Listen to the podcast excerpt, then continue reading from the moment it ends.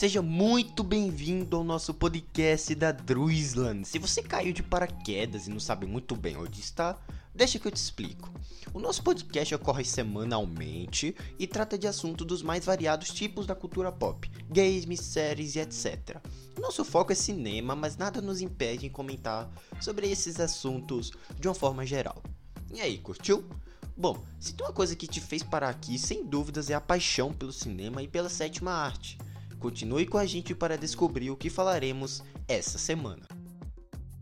Tem uma coisa que a gente precisa comentar é que a gente está disponível em diversas plataformas, né? A gente tem o nosso Twitter, né? A gente comenta sobre assuntos que estão saindo assim, né, diariamente e tal, coisas que, como é que eu posso falar, estão sendo notícias da cultura pop em geral tá bom? A gente tem um podcast onde a gente fica falando sobre assuntos aleatórios lá na Castbox. Muito interessante também, vale muito a pena vocês acessarem lá, embora eu precise atualizar, né? Postar mais, mas tem muito conteúdo interessante lá também. Outra coisa também, galera, é o nosso site oficial. Isso, a gente tem um site, a gente publica críticas diariamente lá.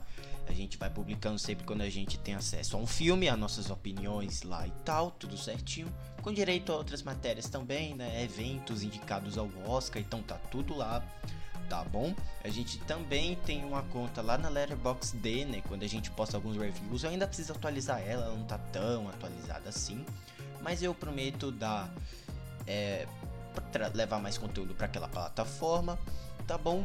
E por último, eu quero avisar vocês que a nossa conta no Twitter de notícias, né, a Dreamsland News, ela está parada. Eu suspendi ela um pouco para pensar em novos projetos e também para atualizar alguns que eu acho bem melhores assim, tá bom? Mas se vocês estão preocupados, eu prometo atualizar ela em breve tá bom? Tem muita coisa para soltar, é, é, muita pouca gente envolvida nesses projetos, então fica muito complicado pra gente seguir com todos, né? É muita ideia e às vezes as ideias antigas ficam de fora para dar lugar às ideias novas, então fica algo meio desbalanceado. Enfim, já avisei aqui, né? Então, que as notícias do Twitter por, por um tempo indeterminado, eu posso falar assim, estão suspensas lá também. Beleza? Mas antes vamos comentar sobre esse trailer divertidíssimo de Gato de Botas 2, O Último Pedido, que olha, é uma animação da Sony que promete trazer aquela essência visual de Aranha Verso, né? É a sequência da animação de 2011, né, marcada para 2023, e que teve um trailer revelado mostrando o personagem do Antônio Bandeiras iniciando uma jornada épica para restaurar todas as suas nove vidas. Com apenas uma vida restante, o bichano precisa pedir ajuda para uma antiga parceira que atualmente é sua rival tá? O elenco de voz original, né, conta com Wagner Moura, Harvey Gillen, Florence Pugh, é, Olivia Colman, né, o Jude Mulley, Mulaney, tem a tem Sansa Kyle, Anthony Mendes e enfim, um baita elenco de voz. E essa continuação mostrará o gato de bota descobrindo que tem um preço a se pagar pelo seu gosto pelo perigo e pelo desrespeito à segurança, tá? A direção ficou a cargo do Bob Persichetti, né, que é um dos diretores do Homem-Aranha no Aranha Verso. Ou seja, isso já desperta minha atenção enorme. Esse filme tem estreia marcada para 2023 aqui no Brasil e o trailer já está disponível no YouTube para você dar uma conferida, certo? Não é só isso que eu quero falar aqui hoje. Vamos comentar também sobre a saída de Neve Campbell de Pânico 6. Ao que parece, não teremos Sidney Prescott em Pânico 6, o que é uma pena, né, tendo em vista que a gente viu ela no Pânico 5. Mas enfim, a atriz confirmou sua ausência, citando que lhe foi oferecido pela participação. Tá? É, a Neve Campbell, né, a icônica Sidney Prescott, não deve fazer parte de Pânico 6. E em declaração para o Deadline, ela falou o seguinte: ó, Infelizmente não farei o próximo Pânico. Como uma mulher, sempre trabalhei muito duro para estabelecer o meu valor, especialmente quando se trata de Pânico. Eu senti que a oferta que me foi apresentada não iguala o valor que entreguei para a franquia. Campbell ainda continuou se despedindo dos fãs da produção. Foi muito difícil para mim seguir em frente, né? Para todos os meus fãs de Pânico, eu amo vocês. Vocês sempre foram um apoio incrível. Seria eternamente grata a essa franquia e tudo que ela me deu nos últimos 25 anos. O filme vai ser dirigido por Matt Bettinelli, Open e Tyler Gillett, que vão comandar o Pânico 6, ao lado dos roteiristas James Vanderbilt e Guy Busick, certo? O novo capítulo deve acompanhar os sobreviventes dos ataques mais recentes do Ghostface, deixando Woodsboro, né, para tentar começar uma nova vida. Infelizmente, né? É triste saber essa notícia, porque eu adoro a Sidney e adoro a Neve Campbell, mas se é isso que ela tomou para a carreira dela, vamos entender e vamos compreender também, certo? Mas vamos falar do que interessa? Na verdade, vamos começar, vamos continuar falando de terror, porque Missa da Meia-Noite, para mim, é uma das melhores séries que eu já vi na vida e também uma das melhores produções que a Netflix já fez, né? Top 3, top 5, fácil. Vamos comentar sobre Missa da Meia-Noite porque essa série é incrível e sim, eu não encontrei um defeito, eu não consegui achar um defeito nessa nova produção do Mike Flanagan para o streaming. Que série maravilhosa. I walked across an empty land. I knew the pathway like the back of my hand. Bem-vindo de volta, meu filho. Aqui é o seu lugar. Is this the place we used to love? Is this the place that I've been dreaming of? Eu sei que você sofreu. Como que aconteceu? Com o que eu fiz? É, Ray. Com o que você fez? Mas a ajuda está aqui.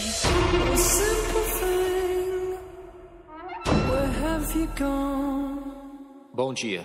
Eu sei que eu não sou quem esperavam ver. Mas saibam que eu estou aqui para ajudar e estou ansioso para conhecer vocês.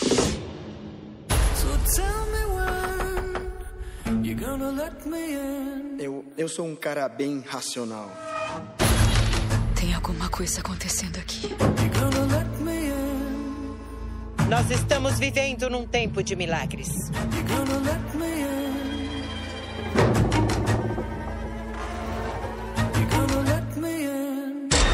Eu acho que tô louca. Tipo, o que é uma loucurazinha entre amigas, né? Venha. O que tá fazendo? Venha. Qual o seu problema? Para. Não tem graça.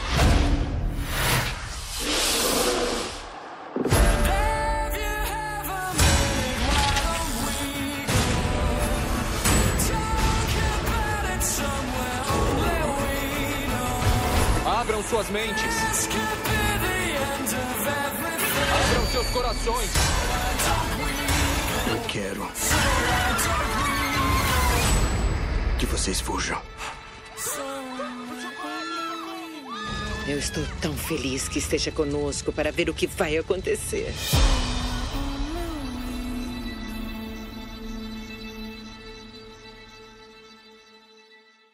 Vamos falar então de Missa da Meia-Noite, o que para mim é uma das melhores produções que eu já vi na vida e é também no top 5 fácil da Netflix. Que série maravilhosa, bem escrita, bem atuada, de personagens ultra desenvolvidos, um vilão ameaçador, né? Poxa, temáticas, discussões apresentadas muito legais, muito correspondentes com a vida real. E é uma série onde tem grandes plot twists. Meu Deus, eu preciso falar sobre essa série logo. Que série maravilhosa, que série incrível. Tá disponível na Netflix, vá agora assistir. Meu Deus, são oito ou seis episódios, se não me engano. E, meu Deus, que série maravilhosa, que série excelente. Se eu achei algum defeito, meu Deus, é impossível. Vamos falar então de Missa da Meia-Noite.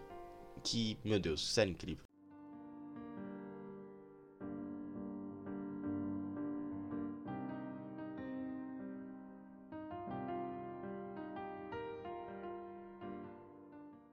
Mas antes, em uma forma de intervalo ou comercial, venho aqui pedir para vocês mais uma vez nos seguir no nosso Twitter. A gente tem duas contas, uma inativa e a outra que a gente tá sempre postando coisas sobre podcasts, sobre esses assuntos de forma geral da cultura pop, né? Que é Druizan. Você pode colocar lá, já vai estar tá lá. É, para você seguir, para você curtir, etc, tá bom? Outra coisa também é que a gente tem uma conta na Letterboxd, mas é aquilo, né? Não tá muito atualizada, prometo ainda atualizar. É isso, também tem o nosso site, onde a gente posta as críticas, os nossos comentários dos podcasts, sempre aparecem lá no nosso site também, beleza? Tem nosso podcast na Cashbox, dois na verdade, um sobre games, notícias e reviews de games, e o outro a gente comenta sobre eventos da cultura pop, é, premiações, alguns reviews que não saem nesse podcast daqui, mas saem lá na Cashbox, e é isso, tá bom? Então galera, a gente tem também um canal no YouTube, mas eu tô pensando em parar um pouco com ele. Em breve eu volto, produzir alguma coisa. Mas fica aí atento para vocês nos seguir nas nossas mídias, porque quando não tem podcast aqui, às vezes tem conteúdo lá no Twitter. Quando tem no Twitter, tem conteúdo na Cashbox. Não tem na Cashbox, tem na Letterboxd. Você entendeu, né? Enfim, é isso, né? Finalizando aqui o nosso momento comercial. E, bom, vamos para os nossos comentários dessa semana.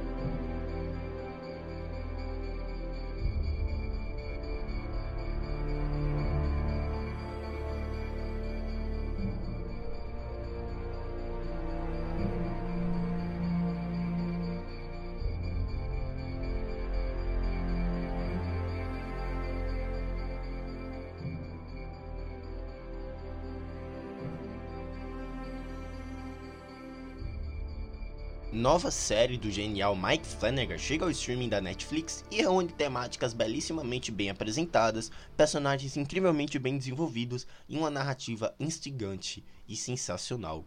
Missa da Meia-Noite, nova série criada e dirigida por Mike Flanagan e, a, e que atualmente se encontra disponível no catálogo de streaming da Netflix.